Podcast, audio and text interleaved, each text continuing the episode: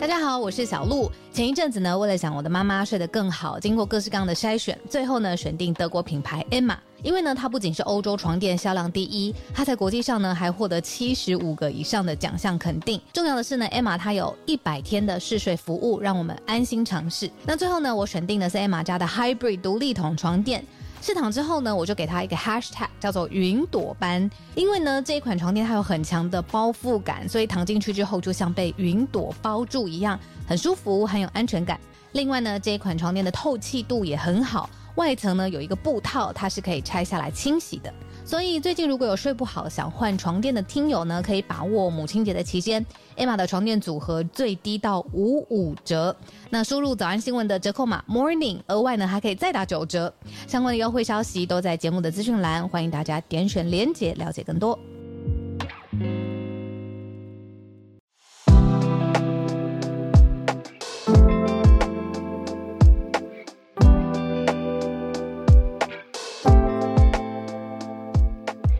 早安，大家早安。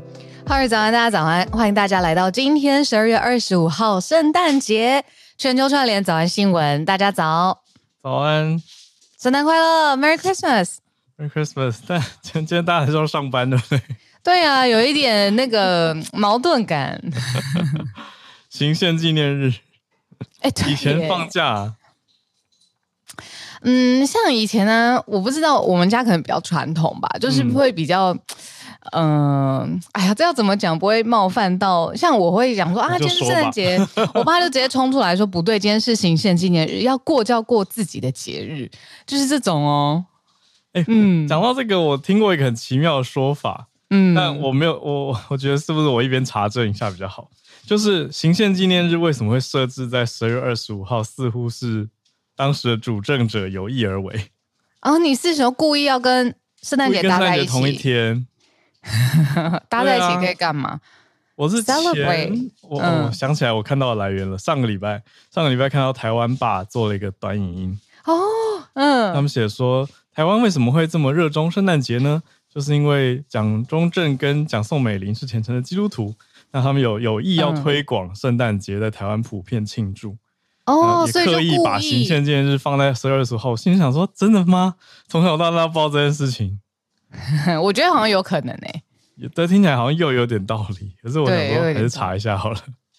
我觉得一个国家的国家纪念日真的很特别。然后还有，我刚刚想到好多，嗯、呃，有没有亚洲国家任何哦，其实是圣诞节气氛很淡的？大家可以留言给我们，就是哎补充说得很好，对，因为想到像上个礼拜林氏有一天也上来跟大家分享日本的圣诞节跟、嗯。肯德基绑定在一起，对啊，哦，这种我不确定，韩国应该也有圣诞节礼物交换，绝对有。嗯，我我在香港过过圣诞节，所以我很知道那在当地是很盛大的。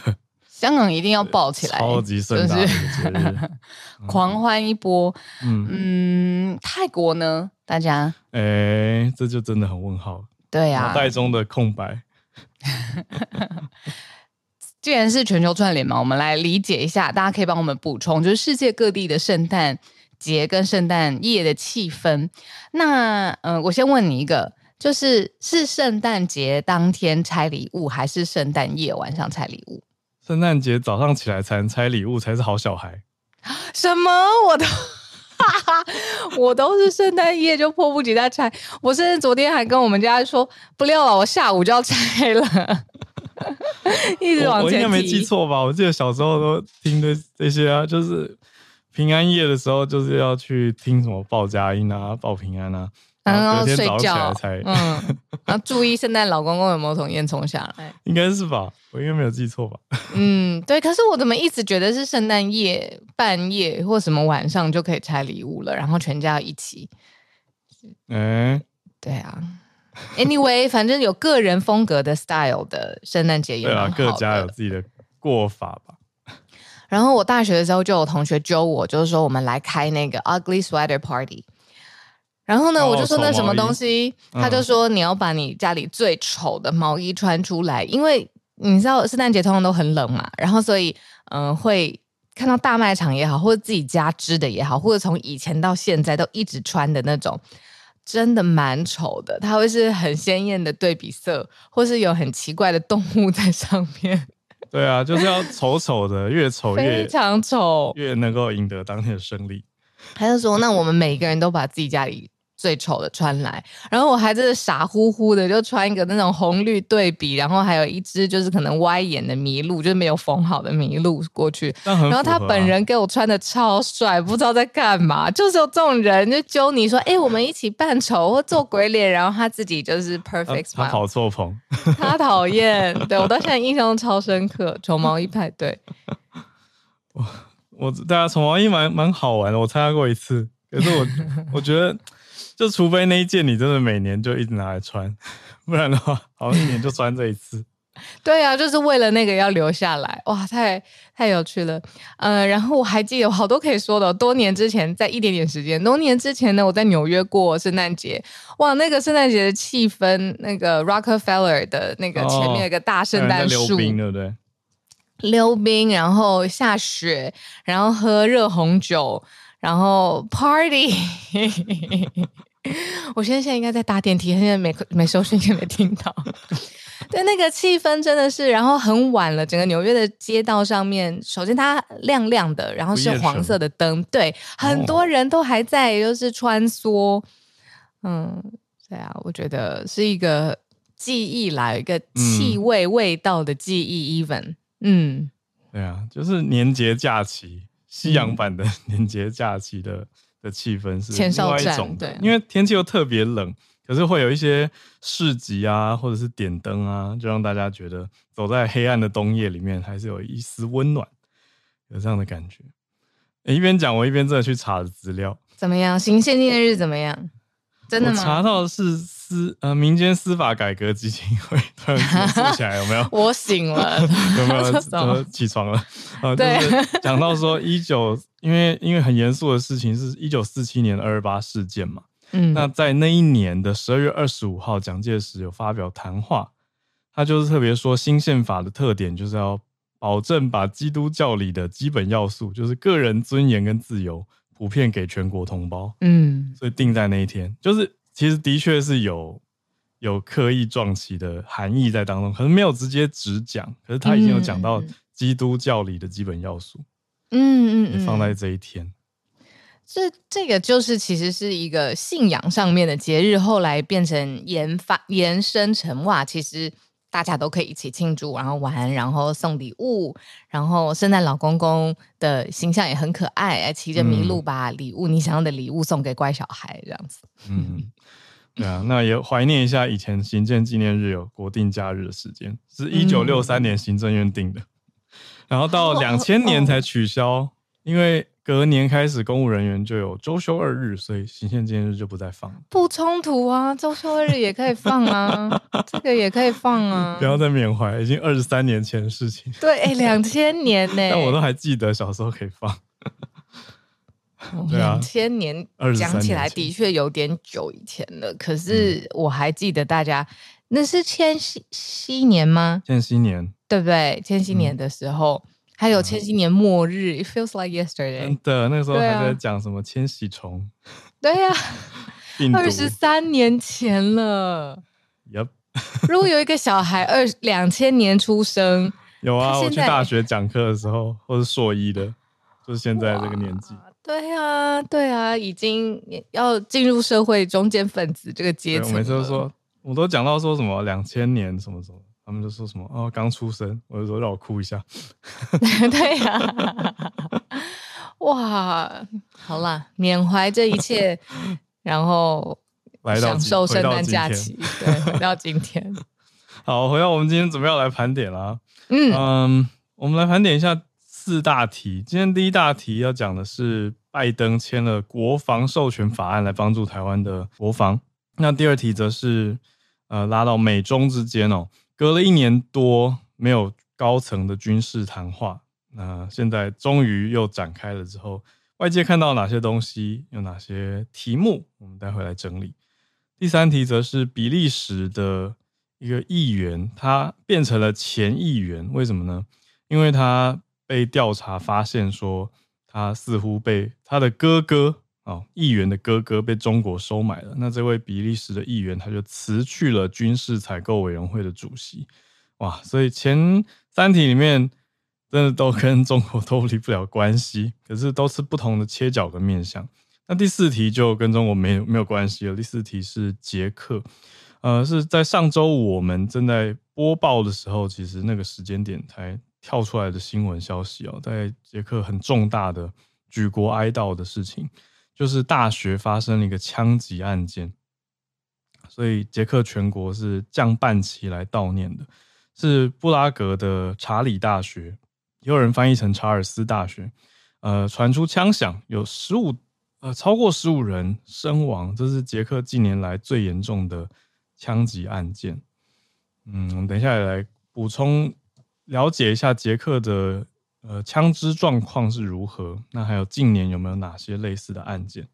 我们先从拜登签了一个国防的授权法案开始吧。嗯好，不过在法案开始之前，我先关心一下，嗯、你今天声音还好吗？今天声音比较干哦，很有很细，还是非常好听，有很细微一点点不一样。因为最近感冒人真的太多了，还是要关心一下伙伴。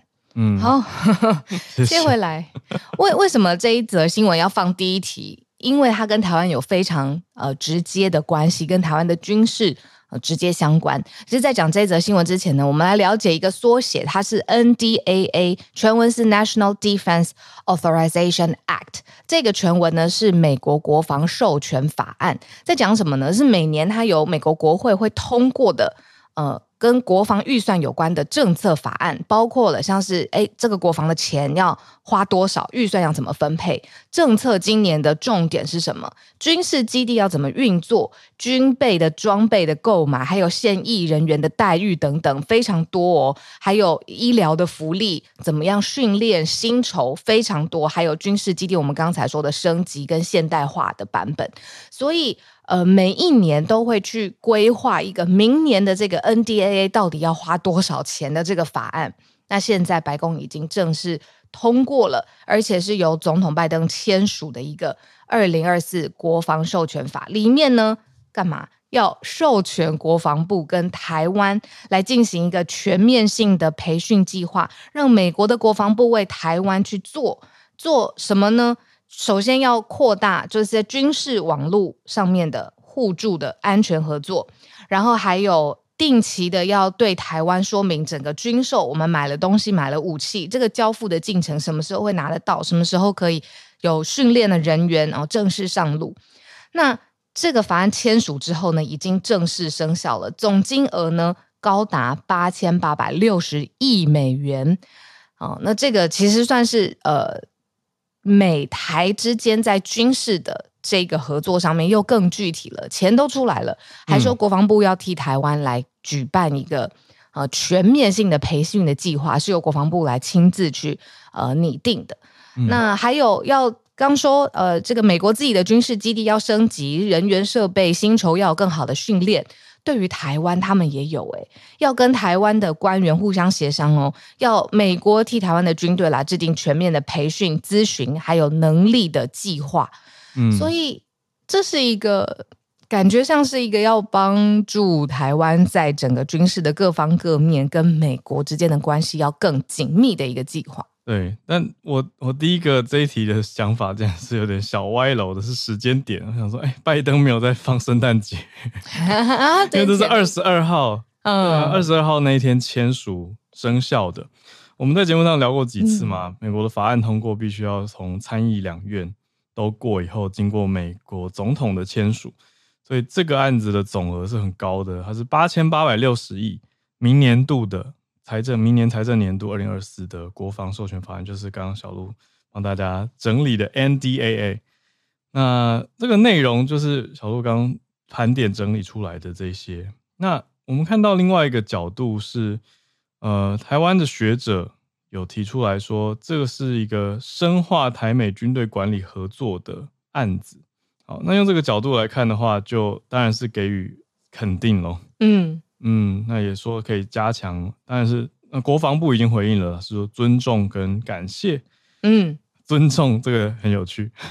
国防我们国防部说尊重，好，然后持续的务实建军跟战训的准备，来确保国家安全。嗯嗯，因为这么全面的台美的，你说军事上面的靠拢，其实也不能够大肆表示说我们全面欢迎，对，对啊，对对对对，还是很尊重这个回应，对对对，比较中立。而这个法案很特别，我也看到，它除了就是呃美台之间的军事更紧密之外，这个法案也要求美国的国防部长每半年就要去跟国会报告中共。对于台湾，还有东南亚，甚至还有南海其他国家做了什么事情，或它的影响力到哪里，就等于是这个国防部长要非常掌握哦，中共在整个你说东南亚的地区、大亚洲的地区到底做了什么事情，然后每半年要去给国会议员上课，让国会知道现在中国中华人民共和国的发展，这样子。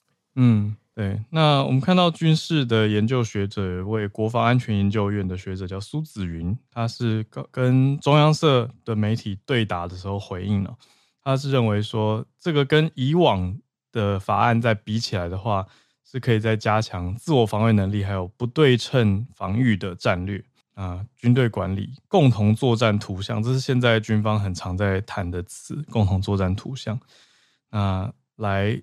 加速对台军售，这些也都是我们在节目上讲过蛮重要的议题。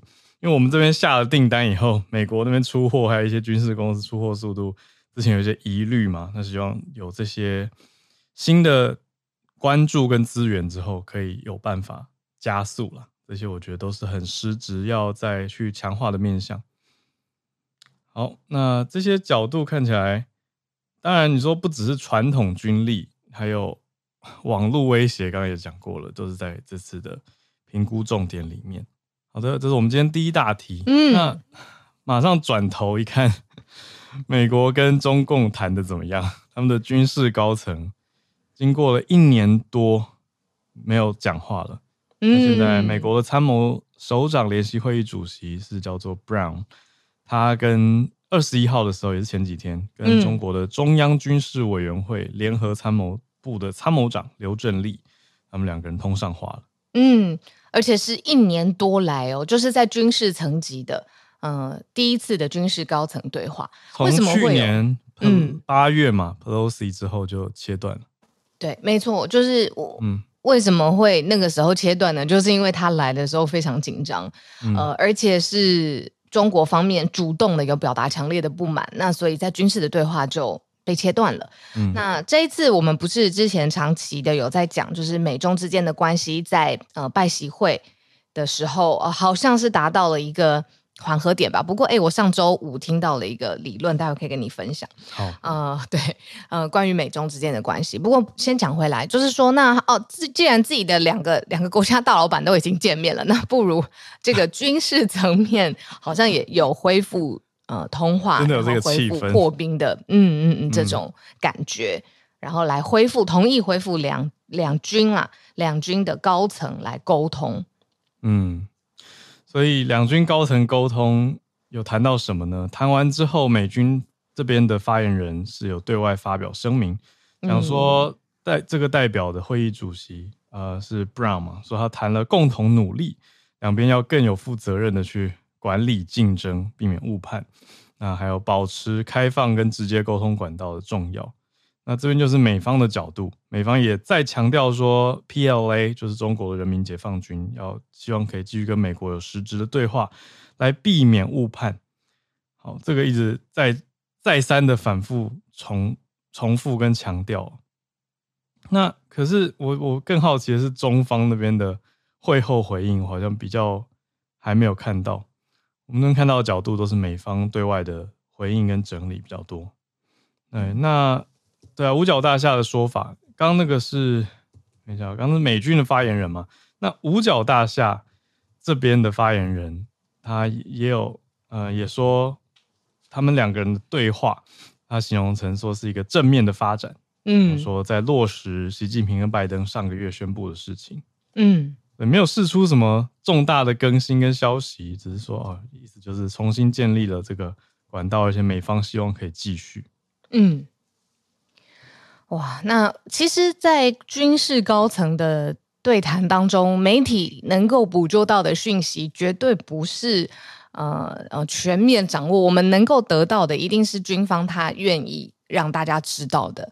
呃，这个讯息它已经经过很多很多层的筛选了。因为像刚才第一题延续下来，就是很多军事的呃决策，它的敏感程度跟它的时间点是很有关系的。那所以我们其实是可以从这边来聊到。呃，就是说，呃，至少在军事层级，嗯、呃，双方已经破冰，而且愿意互相交流。可是实际上面到底是不是就是我们媒体上面看的这么多？那个范围跟深度，铁定是呃有它一定的敏感呃层级在里头。所以我们不一定可以从媒体端来呃全面掌握。那更多的就是看学者啊，或者是长期在呃关心呃军事资讯哦、呃、军事发展的人，他们怎么看？那就聊到上礼拜五啊。我听到了一个蛮，嗯、这要怎么讲啊？我我先说，这个是一个呃专业的学者跟经济学家在看总经他的言论，那我就讲讲、嗯、呃，让大家听听参考，往那个大家会有不一样的想法。嗯、他就说呢，中国彻底惹毛了犹太人，接下来呢，美国一定会嗯、呃、一直一直的跟中国杠上，直到中共解体为止。听起来有点危言耸听，对不对？他讲为什么？他说呢，呃。以色列啊，他曾经把他的这个呃军事发展的导弹的这些晶片的这个技术转移给中国，就是赚了一笔钱。结果呢，中国因为跟伊朗的关系很近，所以中国又把这一批的武器跟技术转移给伊朗。结果伊朗把这个东西做去什么呢？他拿去资助了哈马斯，因为伊朗跟哈马斯的关系一直都非常非常好。然后最后哈马斯拿这一套武器攻打以色列的犹太人，所以。这一整圈的这个轮轮回哦，这个这 circle 实在是让这个以色列犹太人非常非常的气愤，就觉得为什么中国没有想到这一连串后续的呃程程度，所以呢，现在呃彻底被惹毛，然后认为说这中国是他们的头号敌人。那尤其呃犹太人在美国的势力是非常非常团结很大的嘛，影响成绩很大。然后再来，还有这一位经济学家，他同时也说，就是美国他非常非常聪明。我们很久没有讲乌俄战争了嘛，那乌俄战争其实持续都还在开打当中。现在俄国的军事已经很疲累，很疲乏了。为什么呢？是因为他的武器都全部被用光了，武器里面的晶片也是现在美国它非常呃。掌控的一个呃领域嘛，他们现在没有就是军用的晶片，然后甚至会去民生用品上面去把晶片拿来看看可不可以用，可不可以再升级，然后再适用到他们的呃军事武器当中。那美国持续的对呃乌克兰有武器的援助，然后让这场战争拉得非常非常久的原因，就是因为他要让俄国彻底的失去他的武器储备，在军事的储备上面呢，他。已经用到没有东西可以用了，这就是美国最后最重要的目的。他要把这个俄国的军事威胁把它拉到最低。嗯，所以他在做每一件事情的时候，其实都是有一种老狐狸，嗯，不是电影哦，就是老狐狸老谋深算的长远的 agenda 在里头。嗯，然后这个时候就我对啊，我就是想到很多很多我们早安新闻讲的几个关键的事件吧，就是这个世界到底是怎么运作的这样。嗯。我懂你讲这个理论跟角度，我也在想，就是嗯，在过去这两个月来，都是十月的时候的事情嘛。中国对于这你说以巴冲突、以哈冲突的情况，中共是对于哈马斯不谴责的，甚至我看到中共的几次声明里面，他不讲哈马斯三个字哦，他用了一个替代词，叫做巴勒斯坦伊斯兰抵抗运动。嗯嗯嗯嗯嗯嗯，但但是不用其他大家常用的名字去去提他，或甚至谴责他。嗯，可是的确这个立场上，就跟你说美国为首的一个阵营都是在支持以色列嘛，他们就变成了呃没有到直接打对台，但就是不同。嗯嗯，所以的确有这个，我觉得这个理论有它的道理在。可是你说背后那些细节，我。我不敢 直接断定，就是刚刚那个产业链，你说对啊，牵连起来给中国，转移到哪里？伊朗，伊朗直接 哈马斯，哇，这个我觉得哇，这个还需要更多深度的调查。嗯嗯，好，我觉得小路分享这个给大家参考看看，当做对啊背景思考的一条线。嗯，嗯，好的，那我们来到第三题啦。第三题这个就是有新闻资讯的确认，就是比利时的议员。哇，被中国收买了。所以简单来说，他就是一个间谍啦。可是他哥哥、欸、中国收买他，嗯，哥哥哥哥被说叛国，被收买。我问你哦，如如果一个人的哥哥是间谍，而且是军事国敌对国的间谍，那你这个弟弟是议员，该不该下台？好像真的要哎、欸，太敏感了，真的太敏感，因为因为家人之间的连接，除非 除非真的有什么什么什么问题或特殊状况吧，但如果是有在正常来往的的家人，我觉得还是要避嫌。嗯，或者是至少你要能够做出一个证明。嗯，那我就觉得你真的是判断的很敏感，而且很正确。因为呃，当事人也就是这位弟弟呢，他已经在压力之下他自己请辞了。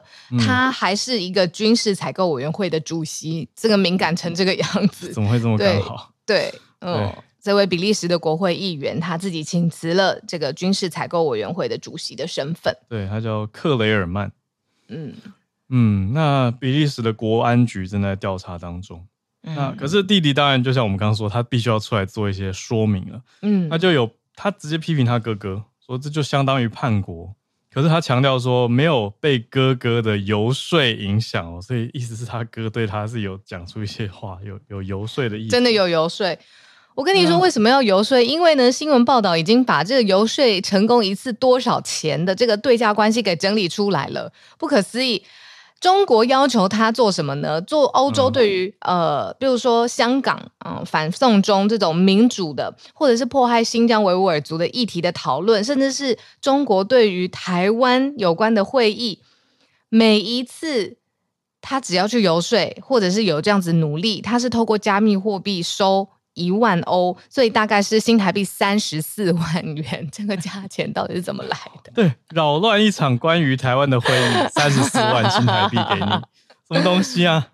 这真的是媒体整理到的，用加密货币的方式给你一万欧。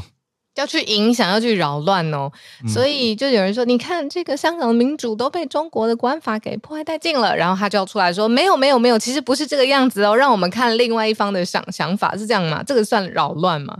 我在想他的工作、嗯、作业流程是什么？对啊，然然后扰乱，可是 而且重点是这个哥哥是哥哥要去影响弟弟，嗯，也不是本人，对吗？你不觉得这才合理吗？他不可能直接跟这个国会议员，又是军事采购的委员会主席，直接去收买他嘛？所以我收买周边对他有影响力的人呢、啊？不一定不可能哦。我觉得现在正在调查，要等调查结果出来才知道。哦，你说他本人搞不好也有，是不是？对啊，可能哥哥是白手套啊，或中间人啊。对不起，我这样直接根本不认识他们，就是讲的超级。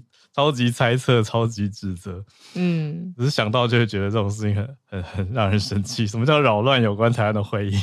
对呀、啊，跟扰乱跟台湾有关的讨论一次就三十四万，就是很多外交人员、政府单位的努力，然后你在那边扰乱一场三十四万。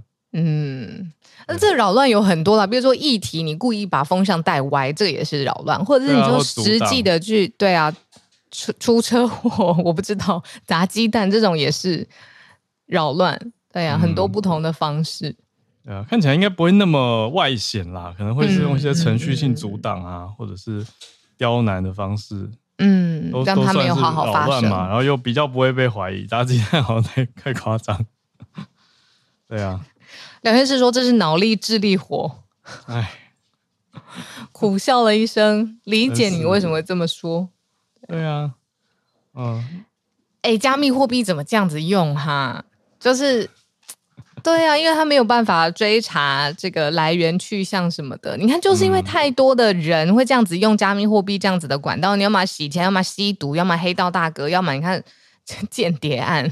嗯，对啊，对啊，你看比利时的总理还有接受媒体访问的时候，特别去讲说，不要轻忽外国势力，要破坏欧洲的团结。他就会把一些过往的事情，甚至在在总理的口中称为一个中国门的事件，一个 China Gate，都是丑闻嘛。嗯、是他们去年也有一个类似的事情啊。去年他们是有卡达门，就是跟卡塔尔这个国家有关的，嗯、就是呃几个欧洲议会的议员收涉嫌收卡达的贿赂。嗯，现在又出现类似，所以他就说这是 China Gate，这次是中国门，嗯，就跟贿赂都有关。对，但时间点实在是太紧密了。嗯、下一个月，这个比利时总理刚好就要出访北京。对啊，嗯，特别把这件事情先嗯、呃、highlight 一下，对他们来说也是很有 bargain 或者很有谈谈话权利的一件事情。因为比利时它在整个欧洲，呃，布鲁塞尔它是整个欧盟的总部嘛，那。嗯，这个位置又特别的重要，特别的敏感。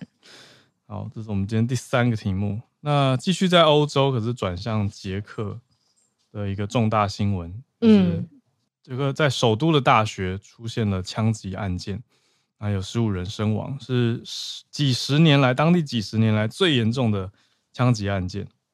嗯嗯、呃，这是一个男学生，他是在文学院开枪。那十三人就死在他的枪下，他杀死了十三人，击毙了十三个人之后呢，他自己也自杀了，就是用同一把枪引弹自尽。嗯、那呃，有伤者是送到医院之后也是不治身亡。那结果在校园里面当然就造成很多恐慌，很多人仓皇逃生。那刚才浩尔讲的是已经是数十年来最严重的枪击事件。对哦，还有路人也受伤了。嗯，说对啊，所以伤伤及蛮大也。对路人嘛，那还有他自己，啊、呃，我确认一下这个资讯。我上个礼拜看的时候，有一个印象是，这个歹徒他自己先杀害了他的父亲，这是警方在怀疑、在调查的啦。哦、呃，就是说怀疑说枪手他是去去展开这一次枪击案之前，他也先杀了自己的父亲，才才出外出枪呃枪开始这次的枪击事件。嗯嗯，那。大家就在看啊，说，哎，杰克为什么会发生这样的事情？因为我，嗯，讲一下怎么讲比较好。嗯，如果你说在美国，呃，发生这样的事情，大家会觉得，哦，算是比较有机会听到嘛，发生的频率相对是高的。对。可是这是在美国之外的地方。可是以欧盟来看，捷克的确是相对，你说这个枪到底哪里来的？嗯，对，主要是讲为什么大学生会有枪。二十几岁大学生会有枪，嗯、那捷克他是有他自己用枪的传统，嗯嗯，就是民间他们过往不能直接单一说哦叫泛滥，我觉得不能直接这样一个词讲掉了。嗯、那如果我们不呃等一下来讲枪，先讲一下近年的事件的话，在最近一次捷克的事件是一九年，也有一次枪击事件，啊、呃，枪一九年的枪击事件也是合法的枪支，哎、欸。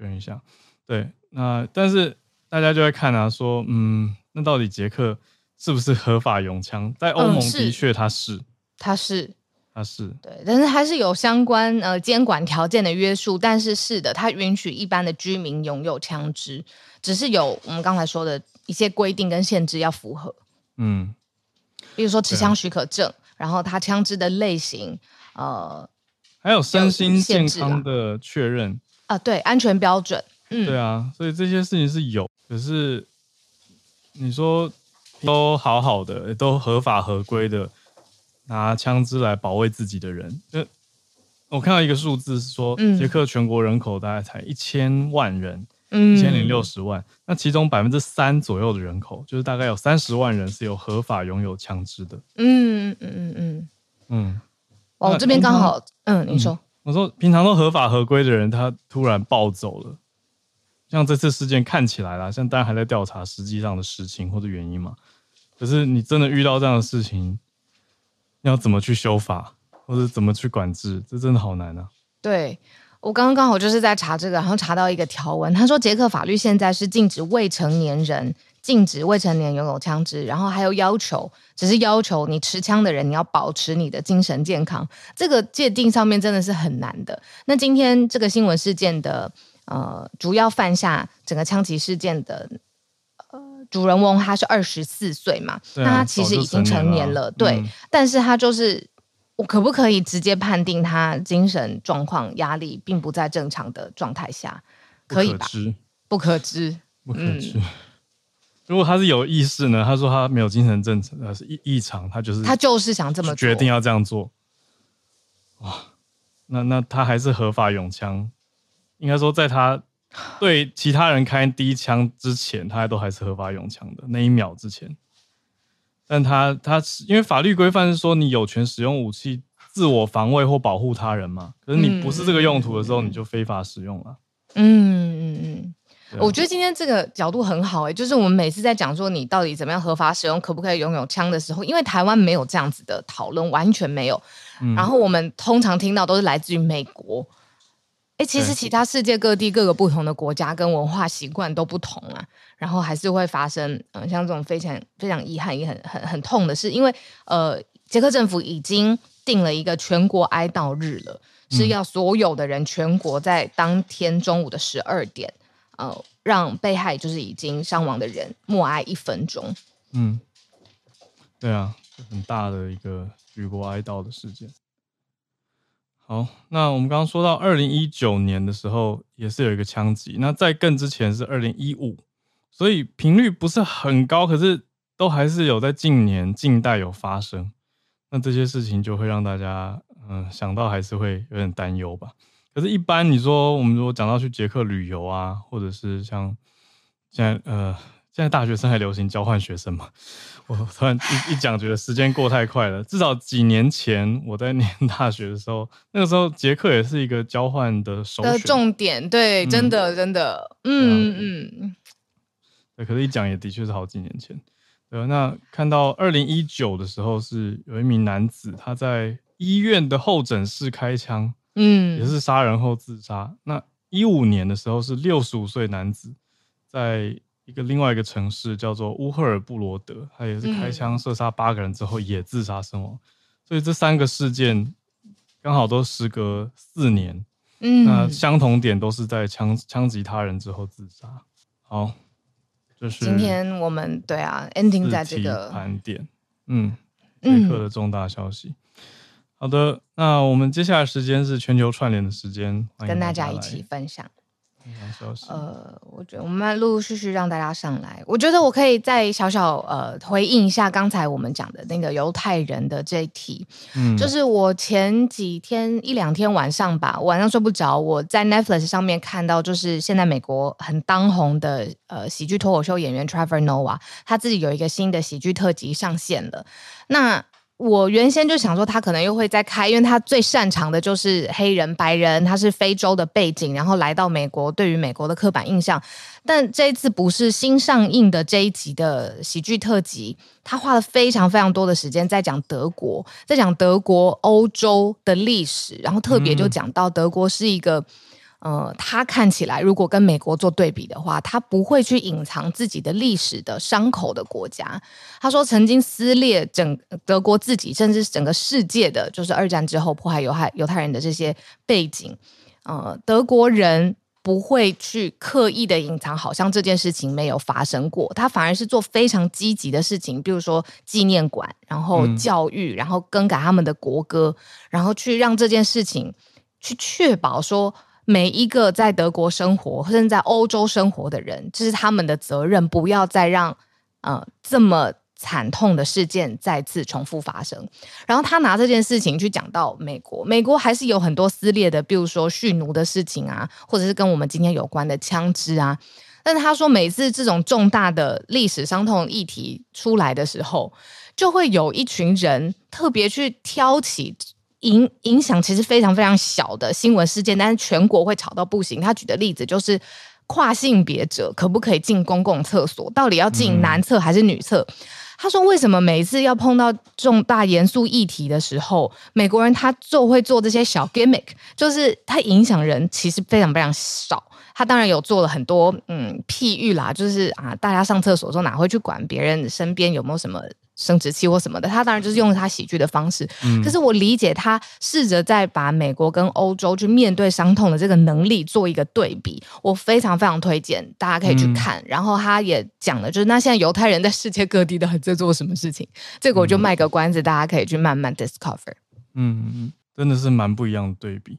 那我们来串联连线几位来宾已经上线，我来跟信奇老师连线。老师早安。哈尔早，小乐早，老师早。啊、嗯，对啊，嗯，我昨天在，我我人在台北，那我昨天在台北的时候听到这个杰克的事情的时候，我觉得非常难过，嗯、因为我有朋友现在是住在布拉格嘛，那在 Charles University 工作，嗯，那这个大学呢，它如果大家去过布拉格或是看过布拉格的一些风景照的话，嗯，你们应该不会错过这个非常有名的查尔斯大桥。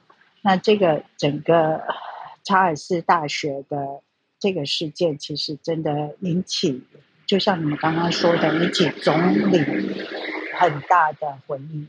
那刚才、嗯、刚才小路所讲的那种从教育方面来着手，真的是比较嗯人本主义的方式。因为如果就是说我们用设定设定一些规法律规范。其实，嗯，人跟动物最大的不同就是我们有理解能力嘛。那如果能够从理解的方式来去了解的，可能帮助更大。那就唯一就是要补充的就是，这个人啊，已经拿到了一个历史硕士的学位了。那他是本身呃，现在杀人的动机还不明。嗯，那。曾经，嗯，警察是在中午的时候就有接到报告，就是密告，好像就说他可能要自杀，然后有携枪枪械。那所以警察也是在追踪他，追踪就是一整天，从中午就开始追踪，结果到了下午三点多的时候才发现，哎，呃，有听到查尔斯大学这里发生发生了枪击案。嗯、那现在。不明的就是不知道他是自杀呢，还是被警察射杀。因为在在当下的时候，刚好有个呃在附近的一个记者，那记者就对着这个枪手大喊，那就是辱骂枪手就对了，去引发这个枪手的、嗯、的转移力。嗯，所以也有可能警方觉得这个也有可能是。降低了啊、呃，被杀死的人的人数。不过，整个事件还是非常的让人悲痛、嗯、悲伤。嗯，那我就分享到这里，谢谢。谢谢谢谢老师的资讯补充。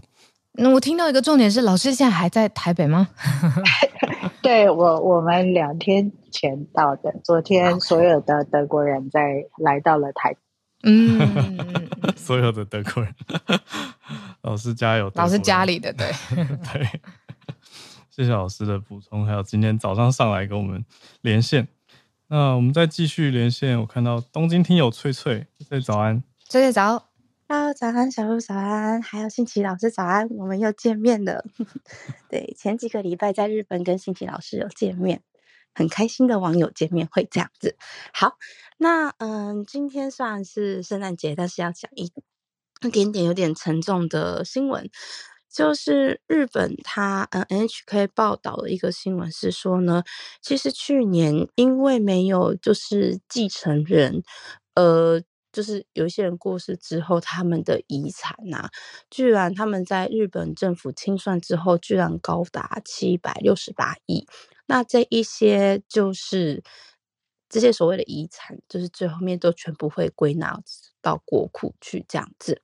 那为什么没有继承人呢？其实原因就很简单，就是因为第一个少子高龄化嘛，第二个是因为呃没有结婚的人，就是未婚率也上升了，所以就造成是说就是缺乏继承的情况增加。那其实如果说这一些没有继承的遗产，就是发生的时候，那基本上呢，就是法院通常都是家事法庭，他们就会去派律师去担任所谓的继承财产清算人，去嗯到这些没有继承的公寓。我说的这些公寓，就是说可能就是有一个人他在公寓里面过世了，那他是一个人，他没有家人的情况之下，他们就会去找他的亲属嘛。而是也是找不到亲属的情况之下，这些财产就会由律师。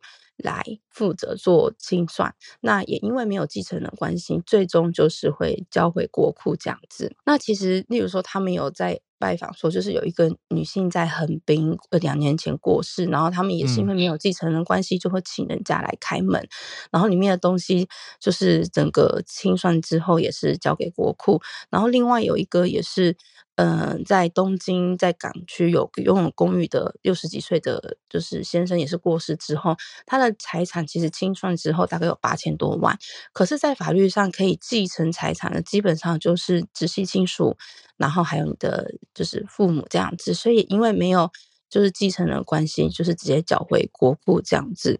嗯，那还有一另外一种听到这种情况啊，其实，嗯。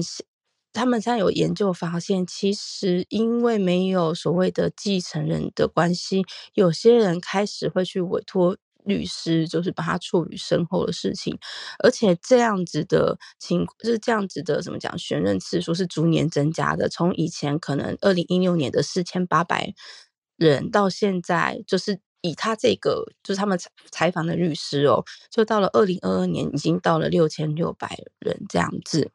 对，那其实就像我刚刚讲的，这样的情况就是没有继承人的遗产，就是因为少子化，还有包括未婚，或是即便你，呃，怎么讲，你后来呃有结婚，可是可能因为离婚或什么，后来就是孤独一人情况之下，你还是会产生这种就是没有继承人的遗产。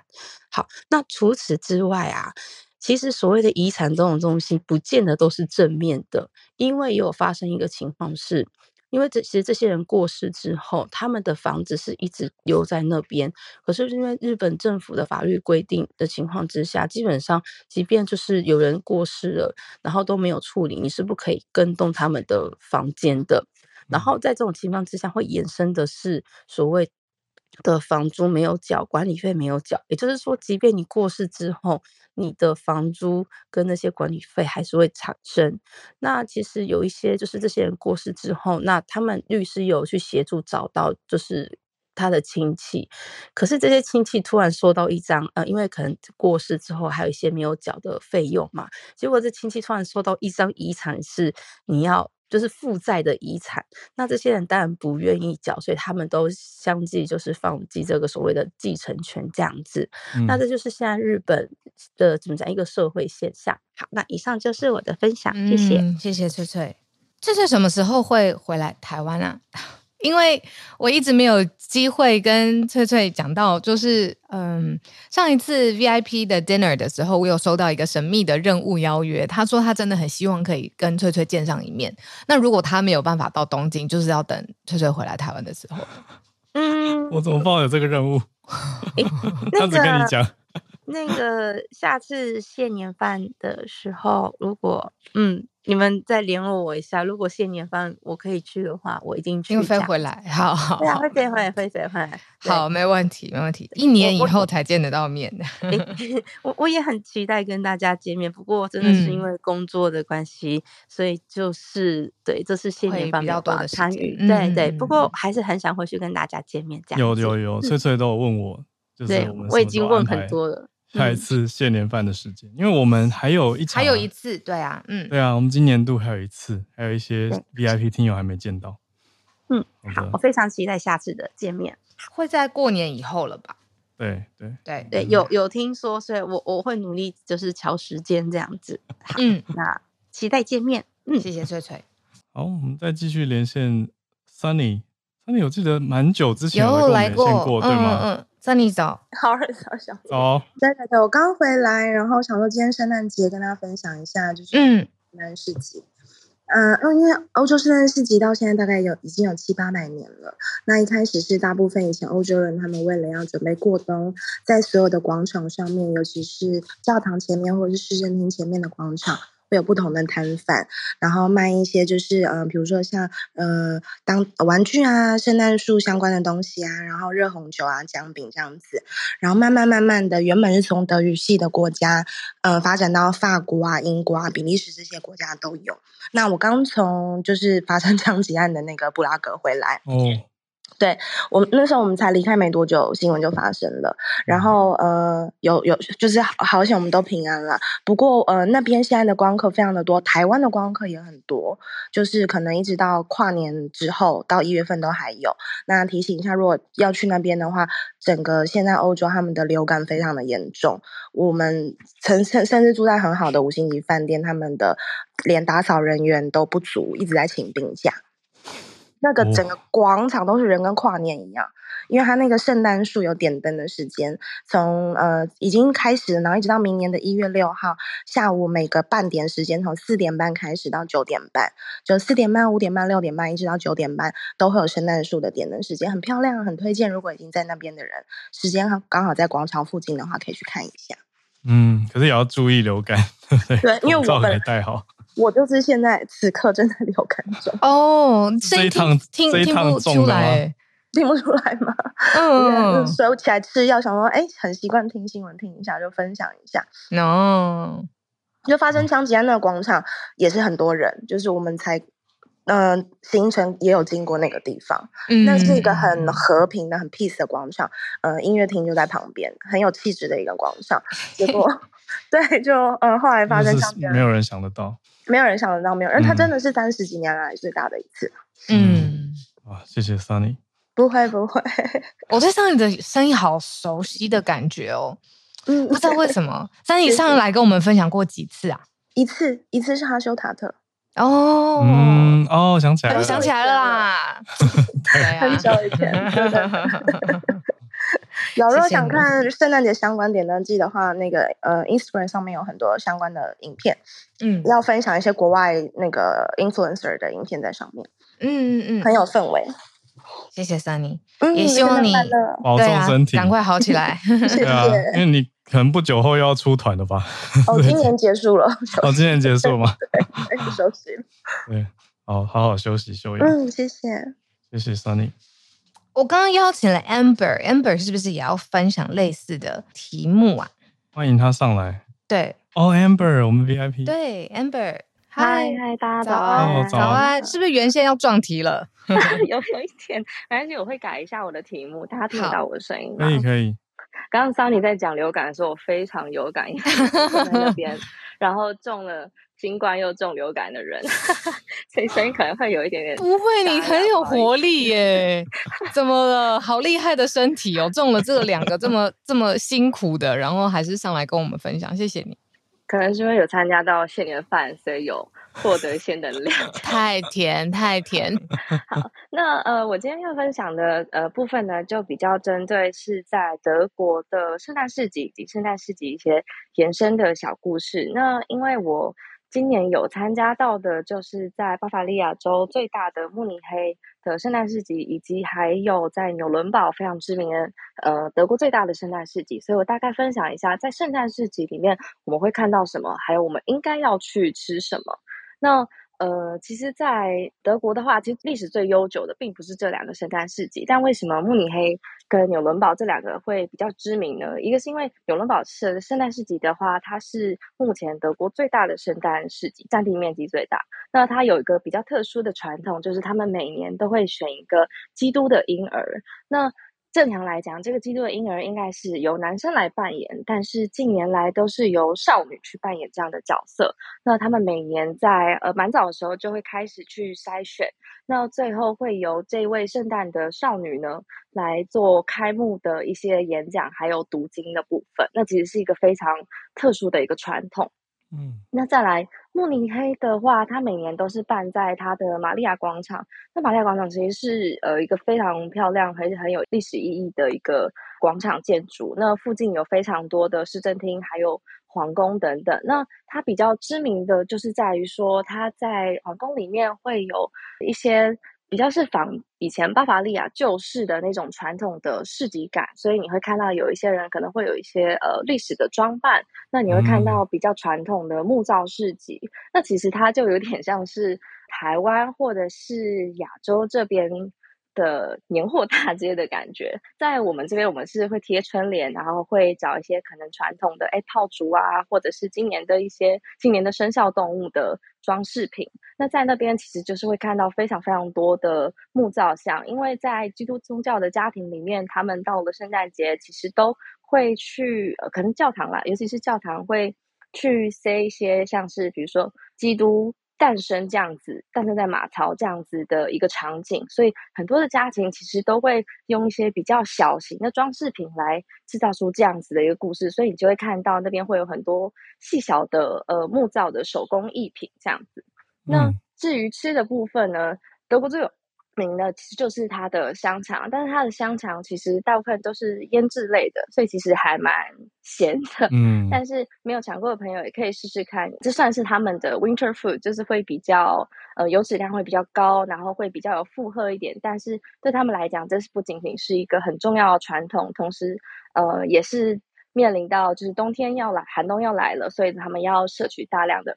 热量，然后再搭配红酒以及啤酒，这样他们日常的饮料作为一个冬季的圣诞饮食。那另外还会看到的像是姜饼啊、烤杏仁这类的点心。所以在那整个市集里面，其实你会闻到各式各样香香的味道，这样子。那如果有去到那边的朋友，就是记得要跟他说一句 “Glühwein bitte”，他就会给你一杯热腾腾的热红酒，让你暖身。